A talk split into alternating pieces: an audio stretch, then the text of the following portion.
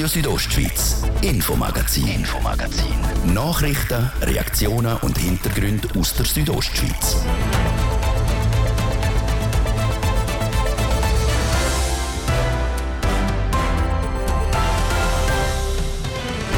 Zwölf Jahre lang ist der Mario Cavicelli Regierungsrat und Vorsteher vom Departement für Infrastruktur, Energie und Mobilität gewesen. Jetzt ist Schluss. Wegen der Amtszeitbeschränkung muss der Mario Cavicelli sein Büro in Chur räumen. Ich sage jetzt einmal so, auf Italienisch sagt man, hat man mir gesagt, ich bin noch nicht italienischer Muttersprache. Quando si chiude una porta, wenn eine Tür zugeht, si apre un portone, öffnet sich eine große Tür. Äh, ich hoffe, dass das stimmt. Unser Reporter hat den abtretenden Regierungsrat während seiner letzten Arbeitswoche als Regierungsrat besucht.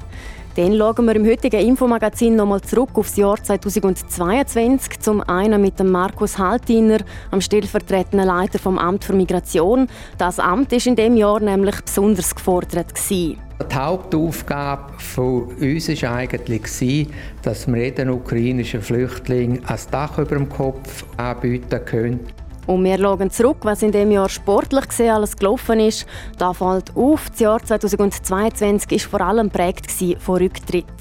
Äh, es werden meine letzten zwei Rennen sein auf Weltcup-Stufe diese Woche. Mal, es ist richtig und es fühlt sich richtig an, dass es fertig ist. Ja, eigentlich alles erreicht im, im Langlaufsport und dann habe ich gefunden, es ist ein schöner Abschluss jetzt. Welche Meldungen aus der Sportwelt uns sonst noch bewegt haben, wir liefern einen Überblick. Das ein paar von den Themen im Infomagazin auf RSO von heute, am Donnerstag, 29. Dezember. Im Studio ist Jasmin Schneider. Ich wünsche einen guten Abend. Das Jahr 2022 ist am Ausblemperla. Viele Leute schliessen mit Altem ab und fangen etwas Neues an, so auch der Regierungsrat Mario Cavicelli. Für ihn bringt das kommende Jahr neue Herausforderungen. Wegen der Amtszeitbeschränkung muss er sein Amt auf Ende Jahr abgeben. Der Thies Fritschi hat den Regierungsrat in seiner letzten Woche im Büro besucht und mit ihm über das Jahr geredet. Zum Start hat er von Mario Cavicelli wissen, wie es ist, nach zwölf Jahren im Amt das Büro definitiv müssen zu räumen. Ganz aktuell äh, habe ich es ein bisschen verarbeitet, dass tatsächlich das Ende äh, extrem nachher ist. Äh, aber noch bis vor ganz, ganz kurzer Zeit habe ich extrem Wehmut gespürt. Also ich habe jetzt äh, nicht unbedingt den Eindruck gehabt, dass ich nur ein bisschen würde hören äh, Ich hatte eine volle Agenda, gehabt, voll äh, geschafft, auch in verschiedensten Themenbereichen involviert, noch gewesen, wie wenn es weiterging. Äh, insofern ist der äh, Stopp jetzt sehr abrupt mit Weihnachten, wo ich einfach gewusst habe, 99,9% muss ich geregelt haben. Jetzt habe ich ein bisschen Zeit gehabt, jetzt bin ich hier am Raum. Ich sage jetzt einmal so, auf Italienisch sagt man, hat man mir gesagt, ich bin noch nicht italienischer Muttersprache. Quando si chiude una wenn eine Tür zugeht, si apre un portone, öffnet sich eine große Tür. Äh, ich hoffe, dass das stimmt. Können Sie das von 100 auf 0 runterfahren? Ich bin selber noch ein bisschen äh, gespannt, äh, wie ring das mir das geht. Ich werde sicher äh, mir versuchen, auch äh, äh, sagen wir, zu unterhalten. Mit Sicherheit gehe ich mit Freude, großer Freude Skifahren. Vielleicht mache ich das dann auch mal tatsächlich jetzt am Anfang unter der Woche. Äh, bin gespannt, wie das bei mir persönlich überkommt. Aber eigentlich wirklich stoppen möchte ich nicht. Äh, es ist so, dass ich zwar am 1.12. jetzt hören als äh, Departementsvorsteher, als Mitglied von der Regierung, aber ich möchte eigentlich notlos weiterarbeiten, weil äh, ich möchte nicht hören arbeiten. Wir schauen doch mal zurück ins 22. ein paar wenige Tage. Sie als Ihre Tätigkeit als Regierungsrat. Was ist Ihnen persönlich vom letzten Jahr am meisten geblieben? Sehr zeitnah jetzt natürlich die Verabschiedung von Mitarbeitenden, von den äh, Dienststellen, von den Mitarbeitenden aus dem Departementssekretariat, äh, von teils Organisationen. Ich bin äh, zum Teil von Organisationen auch verabschiedet worden, wo ich gemerkt habe, dass äh, mehr um ist als nur eine fachliche, berufliche Beziehung, die man hatte, sondern auch sehr viel Freundschaft, gute menschliche, zwischenmenschliche Beziehung bestanden hat. Und so etwas äh, zu spüren in einem Gespräch oder vielleicht auch aus dieser oder jener Karte, die ich gekriegt habe, das hat mich sehr berührt, das muss ich sagen. Ja. Von all diesen Leuten, die Sie jetzt auch verabschiedet haben, reitet Sie jetzt einfach in Sonnenuntergang aus dem Augen, aus dem Sinn oder bleibt man da in Kontakt? Ich weiß noch nicht genau, wie es funktioniert, aber für mich ein, ein wichtiger Punkt ist, äh, wenn man das Amt hat äh, und äh, abgeschlossen hat, dann sollte man sich nachher äh, auch zurückgeben. Äh, es ist äh, denn die, die noble Art, dass wenn man gefragt würde, wenn eine, eine, eine Information erwünscht wäre oder vielleicht auch nur so ein bisschen Eindruck, eine Plausibilität, eine, äh, eine Meinung, äh, irgendetwas Spontanes, äh, dann stehe ich selbstverständlich äh, zur Verfügung, ob das für meine äh, Amtsnachfolgerin ist, für einen, für einen Fachstellenleiter oder auch für etwas ganz anderes aus einem anderen Departement. Das ist für mich keine Frage, weil ich liebe Politik nach wie vor, aber dass ich mich aktiv würde einbringen, ich glaube, das wäre einfach äh, definitiv nicht am Platz. In dem letzten Jahr haben Sie noch irgendetwas Neues dazugelernt oder sind Sie ein alter Fuchs, der das Leben sowieso schon kennt? Ich glaube, das klingt jetzt ganz platt, aber es ist wirklich so. Man, man geht keinen Tag äh, am Abend äh, gleich gescheit heim, wie man am Morgen aufgestanden ist. Wenn man ein bisschen aufmerksam äh, umschaut, umlässt, äh, mit Leuten redet, äh, erfährt man immer äh, in einer oder anderen Form etwas äh, Interessantes, etwas Wichtiges. Anfangsjahr keine Maske mehr, Judy Hui, der Käfer ist vorbei. Einen Monat später fährt der Krieg an in die Ukraine. Wie gehen Sie persönlich mit dem um, wenn immer einfach nur alles, sagen wir, ein Zeichen ist? Wir haben äh, tatsächlich ganz unterschiedliche Themen, die höchst unangenehm sind. Natürlich haben wir die Covid-Pandemie in mehreren Etappen und Phasenwellen äh, mit Höhen und Tiefgängen. Dann haben wir jetzt einen äh, Krieg, einen Angriffskrieg von Russland im Prinzip auch ein bisschen auf Demokratie, somit ein bisschen auch natürlich direkt auf die westeuropäischen Länder, somit indirekt auch auf uns. Ich denke nicht, dass es eine angenehme Zeit ist. Letztlich sind es aber Rahmenbedingungen und wir müssen mit denen umgehen. Und jeder hat seine Aufgabe jetzt im Bereich von meinem Departement ist das vor allem die Konsequenzen gewesen, die das auf die Energieversorgung. Die Energiemangellage hat uns extrem stark beschäftigt, natürlich schon ab dem, ja, eigentlich ab dem März von dem Jahr. Jetzt geht äh, in Ihrem Departement, wenn es wieder mal drunter und drüber gegangen ist, eben, wie lassen Sie los? Was ist Ihr Ventil, wenn Sie die sind? Kann äh, mich relativ gut konzentrieren auf die Themen, die dann gerade laufen und versuchen, äh, mich dort voll einzubringen, voll Einsatz zu geben. Äh, bin vielleicht dann dort manchmal ein bisschen fordernd, sagen wir mal so. Aber wenn wir dann mal gesagt haben, äh, jetzt machen wir etwas anderes, jetzt machen wir frei oder äh, wenn ich dann auch gegangen bin, Skifahren zum Beispiel, das hoffe ich, dass dann im Januar das können zu machen, äh, dann habe ich den Kopf nachher gelüftet. Ich habe zum Beispiel auch nie ein Problem gehabt, zum können einschlafen bei allem äh, Arbeitsdruck oder Termindruck, den man hatte hat. Man sagt mir neu, ich liege her und zehn Sekunden später sage ich schon, nicht ganz ruhig am Schlafen. mit äh, dieser Haufen mehr Zeit, die Sie jetzt dann haben, schlussendlich nach dem Regierungsratsamt, was machen Sie alles noch, außer Skifahren? Ich kann ja nicht die ganze Zeit nur Skifahren. Ich hoffe, dass ich viel Ski fahren kann, aber nur das wird nicht lange. Gell? Äh, ich hoffe, dass ich Ski fahren kann. Äh, ich möchte auch wieder äh, ein bisschen mehr anfangen Tennis spielen. Als Emser sind wir ja auch neben dem Golfplatz daheim. Ich habe vor einigen Jahren schon vor der Regierungszeit gehört und möchte jetzt das wieder anfangen.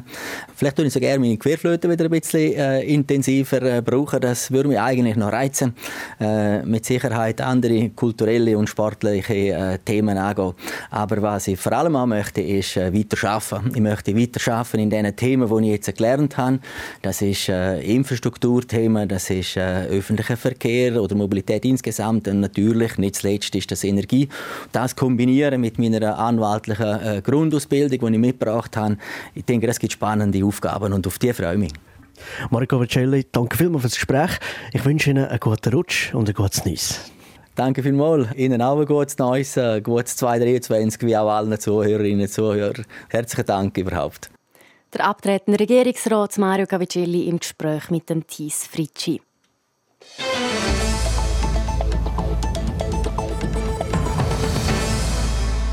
Fußball-Weltmeisterschaft, ein rekordheißer Sommer, das Coronavirus. Das sind nur ein paar von den Themen, die uns in dem Jahr beschäftigt haben. Ein anderes grosses Thema, wo leider auch heute noch brandaktuell ist, ist der Krieg in der Ukraine. Genau wegen dem Krieg ist das Amt für Migration und Zivilrecht Graubünden in dem Jahr besonders gefordert gewesen.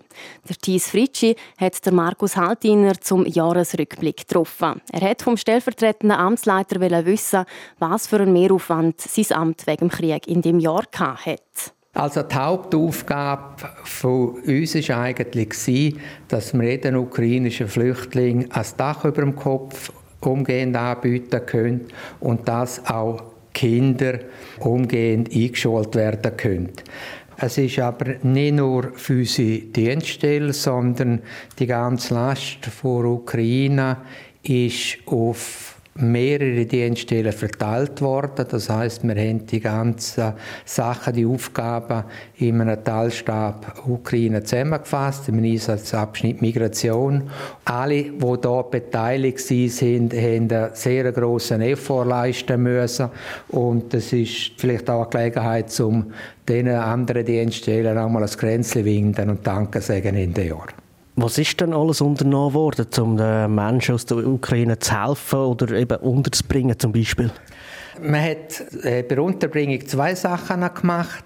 Das eine ist, man hat sehr schnell angefangen, private Unterkünfte zu organisieren. Man ist in die Öffentlichkeit gegangen, man hat auch die Angebote von Privaten aufgenommen und das Sozialamt hat Privatunterbringung organisiert. Also der größte Teil von den ukrainischen Staatsangehörigen, die den Schutzstatus S gekriegt haben, sind in Privatunterkünften untergebracht worden. Und der zweite Teil ist nur äh, Kollektivunterkünfte, wo wir zusätzliche geschaffen haben. Die haben wir aber versucht, so lange wie möglich nicht voll zu besetzen, dass wenn es nochmal irgendwie eine Welle gibt, dass man dann bei der äh, Kollektivunterkunft schneller die Leute unterbringen kann. Haben Sie konkrete Zahlen, wie viele da gekommen sind, geblieben, wiedergegangen sind? Können Sie dazu irgendetwas sagen? Stand heute? Stand heute ist es so, dass wir insgesamt knapp 1700 Zuweisungen an, an äh, S-Schutzstatus gekriegt haben und davon sind 249 bereits wieder äh, ausgereist und derzeit ist es so, dass 924 Personen wohnen in Privatunterkünften und in Kollektivunterkünften sind es 453 Personen. Haben Sie irgendetwas gemerkt, so von der Bevölkerung auch her? Gibt es da eine grosse Zustimmung oder Anfindungen, was Ihr Amt betrifft, gerade mit Ukraine zusammen? Nein, da haben wir eigentlich kein grosses äh, Feedback gekriegt, einmal von, mir her äh, so nicht. Dann, also es ist weder, es sind auch keine Anfindungen und, und Stammtisch-Sachen, da wir nicht bei uns auf der Dienststelle diskutieren. Wenn so etwas passiert, gibt es immer Szenarien, man macht Pläne, Konzepte. Gibt es irgendetwas, äh, zum Beispiel Befürchtungen, die so eingetroffen sind? Oder ist alles so gegangen, wie man es gemeint hat? Ich bin so lange in dem Geschäft, dass ich weder Erwartungen noch Befürchtungen habe, sondern mit einer Prognose vielleicht leben und uns auf die Prognose einstellen. Insbesondere, wo uns das Staatssekretariat für Migration jeweils mitteilt hat, was sie erwarten. Wir haben nicht eigene Prognose gemacht und die hat man immer etwa angepasst und ja, wir haben eigentlich von dort her sind wir durch die Geschehnisse eigentlich nicht überrascht worden. Wie geht es weiter? Haben Sie einen gewissen Ausblick, was noch alles passiert jetzt im neuen Jahr, in den ersten paar Monaten? Also wir haben jetzt eine Prognose seitens vom Staatssekretariat für Migration für die ersten drei Monate. Und da geht man so zwischen 2.500 bis 5.000 zusätzliche Flüchtlinge aus pro Monat. Ist aber so, dass das natürlich sehr stark variieren kann, wenn jetzt zum Beispiel die Energieversorgung in der Ukraine völlig zusammenbricht, dann gibt es dann wieder dort natürlich mehr Leute, die kommen. Ein anderer, ich sage mal Knall in Ihrem Amt, das war jetzt erst kürzlich mit einem plötzlichen Rücktritt von Marcel Suter. Sie sind dann eingesprungen. Wie ist das für Sie, jetzt plötzlich einfach noch eine neue Aufgabe zu machen oder ist das Malen nach Zahlen für Sie?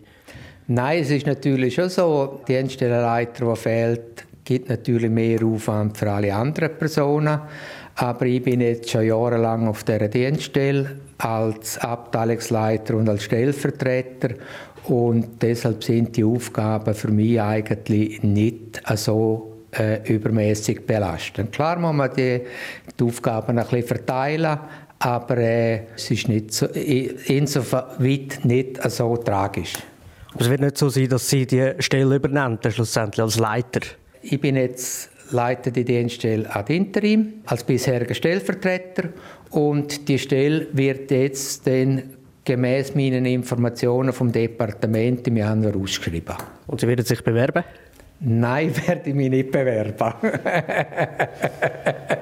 Danke vielmals, Markus Altiner. Ich wünsche Ihnen einen guten Rutsch und ein ganz schönes neues Jahr. Danke gleichfalls. Der Markus Haltiner, stellvertretende Leiter vom Amt für Migration und Zivilrecht Graubünden, im Interview mit dem Thies Fritschi.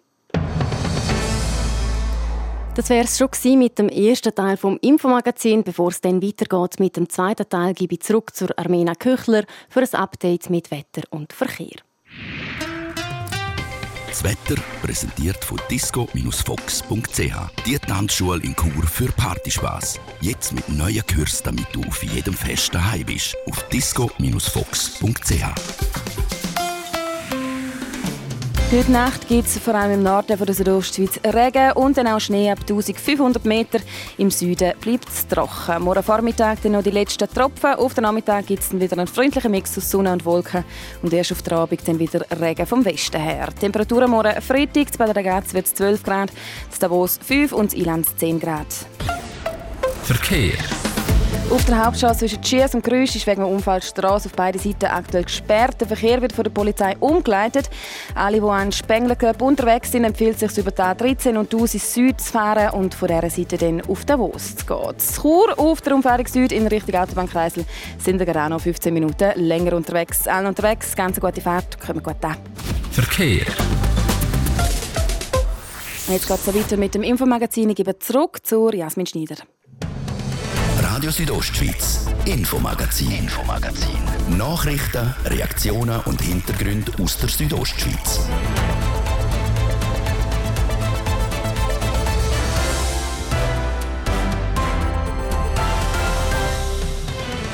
Zurück zum zweiten Teil vom Infomagazin und da wird es bei uns sportlich. Wir widmen uns zum einen der Tour de Ski. Die findet das Wochenende im Valmy Steyr statt. Wir haben bei den Organisatoren nachgefragt, wie es aktuell mit den Vorbereitungen aussieht. Zum anderen geht es bei uns um den Spengler Cup, heute Tag 4 vom Traditionsturnier in Davos. Und zum Start schauen wir uns noch mal genauer an, was aus, sportlich, was aus sportlicher Sicht in dem Jahr alles passiert ist. Schön sind ihr mit dabei. Auch in dem Teil vom Infomagazin schauen wir nochmal aufs Jahr 2022 zurück. Das mal auf das Sportjahr. Neben Erfolgsmeldungen von unseren Bündner Sportlerinnen und Sportlern sind in diesem Jahr auch ein paar Rücktritte verkündet worden. Der Livio Biondini mit einem Überblick. Angefangen hat das Jahr mit einer Rücktrittswelle. Carlo Janca, Nevin Galmarini, Selina Gasparin, Dario Colonia, Laurin van der Graaf.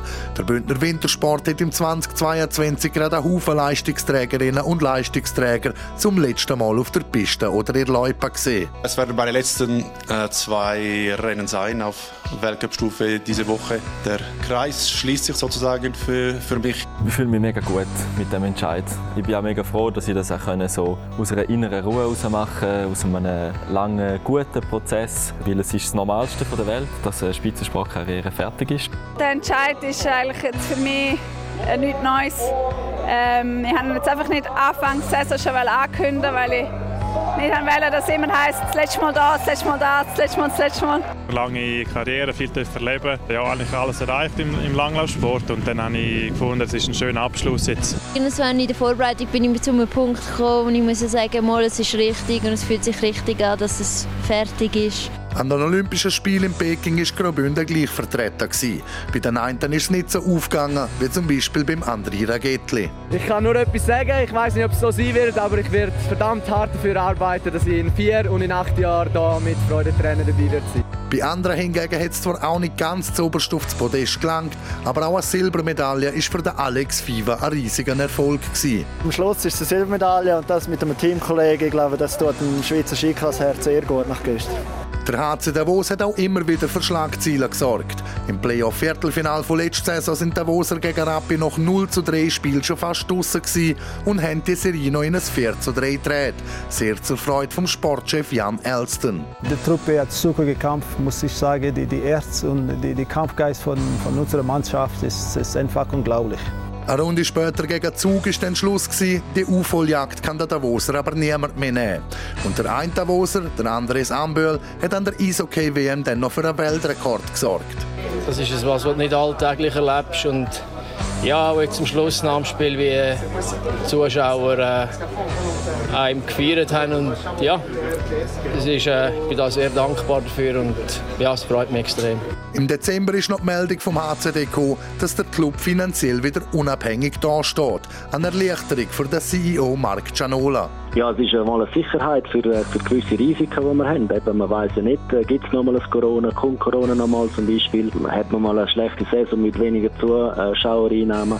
Das ist, äh, für das ist das Eigenkapital in einem Unternehmen da, um gewisse Sachen, die nicht gut laufen, auffangen. Der Spengler Cup kann in diesem Jahr auch wieder durchgeführt werden, nach zwei Jahren Corona-Pause. Ein neuer Club gefunden hat der Churer Nino Niederreiter in der besten Hockeyliga der Welt, in der NHL. Der Niederreiter ist von den Carolina Hurricanes zu den Nashville Predators gewechselt und geht in Zukunft der Country-Hochburg auf Punktejagd. Ja, einerseits habe ich das Gefühl, sportlich ist es eine sehr gute Destination für mich.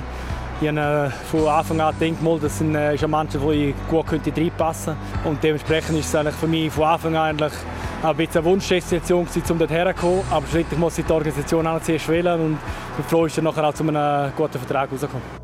Der Livio Boiondini mit dem ersten Teil von unserem Rückblick auf das Bündner Sportjahr 2022. Teil 2 kommt dann morgen wieder im Infomagazin hier auf Radio Südostschweiz.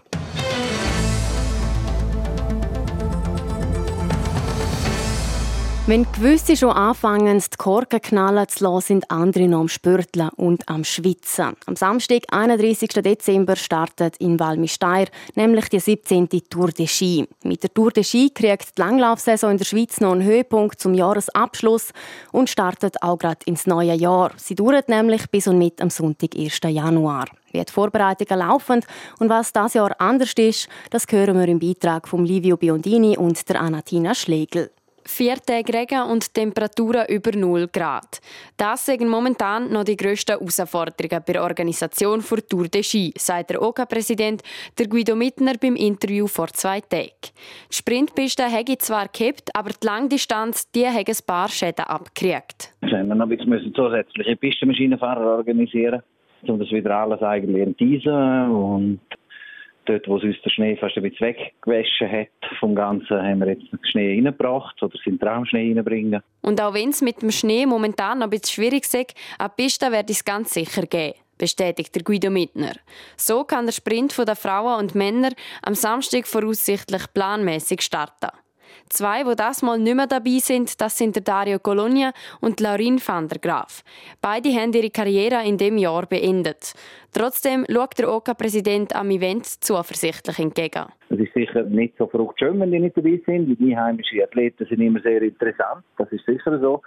Aber wir haben auch noch ein bisschen Vorteil, dass wir jetzt wirklich auch eine Grenzregion sind zählen bei uns natürlich auch noch die Italiener mit rein, oder? Und mit dem Pellegrino und mit dem Sprint haben wir natürlich auch noch eine Möglichkeit, die uns Zuschauer jetzt von dieser Seite bringt.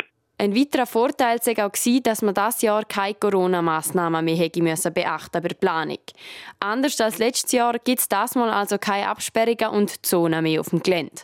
Das Einzige, was sich der Guido Mittner abschließend noch wünscht, ist, ich will einfach schöne, interessante Rennen mit knappen Entscheidungen und dann bin ich eigentlich schon so weit zufrieden. Und wenn die Temperaturen auch noch ein bisschen sinken, dann steht der Tour de Ski eigentlich nicht mehr im Weg. Los geht die 17. Tour de Ski den Samstag. Am Mittag finden die Qualifikationsrennen für den Sprint statt und am Sonntag stehen die noch Distanzrennen auf dem Plan.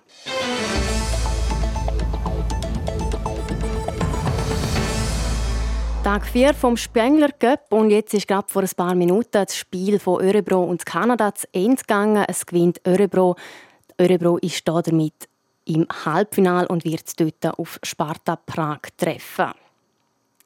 Dann gehen wir weiter mit unserer Berichterstattung über den Spengler Cup. Immer an dieser Stelle im Infomagazin berichten wir um etwas rund um das Traditionsturnier in Davos.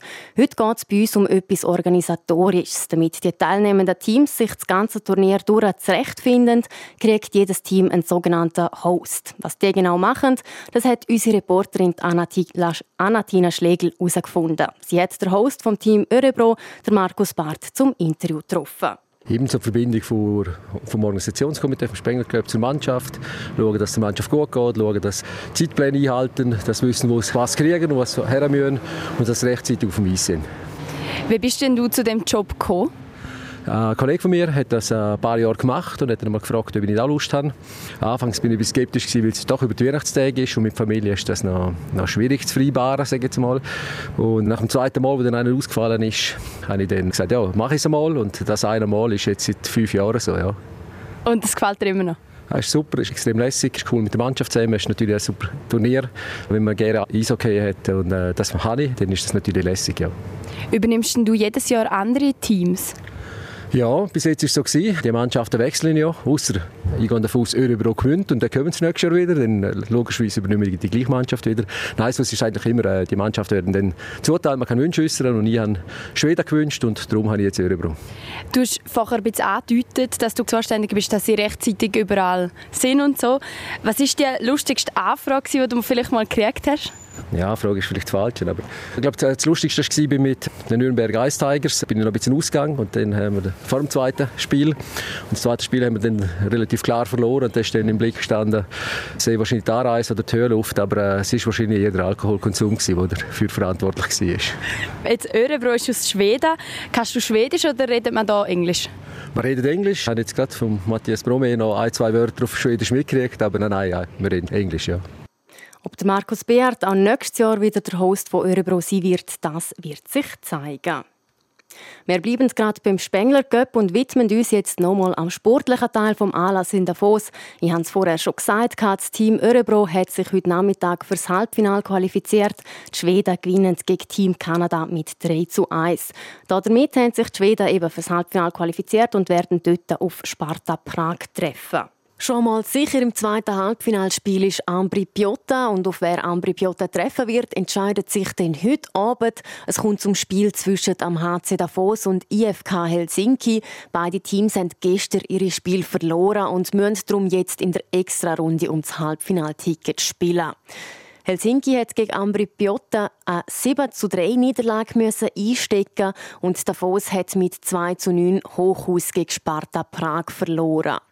Der HCD-Verteidiger Dominik Igli nimmt nach dieser historischen Niederlage kein Blatt vors Maul. Ich glaube, wir sind äh, von A bis Z schlecht gewesen. Wir haben unserem Goal nicht geholfen, wir haben den anderen geholfen. Es war irgendwie jeder einfach ein bisschen am Rumfurzen und schlussendlich, äh, ja, wie man sieht, äh, langt das nirgends an. Und auch der Trainer Christian Wohlwind findet für das Endresultat klare Worte. Das war eine katastrophale Leistung von unserer Mannschaft. Es tut mir extrem leid für unsere Fans, dass wir uns so präsentiert haben. Das Team werde jetzt das Spiel von gestern genau analysieren und führen schauen. Denn auch wenn der HCD zwei strenge Tage hinter sich hat, für den Match heute Abend haben sich die Davoser ein klares Ziel gesetzt. Wir gehen einfach all in und, und äh, wollen das Spiel gewinnen.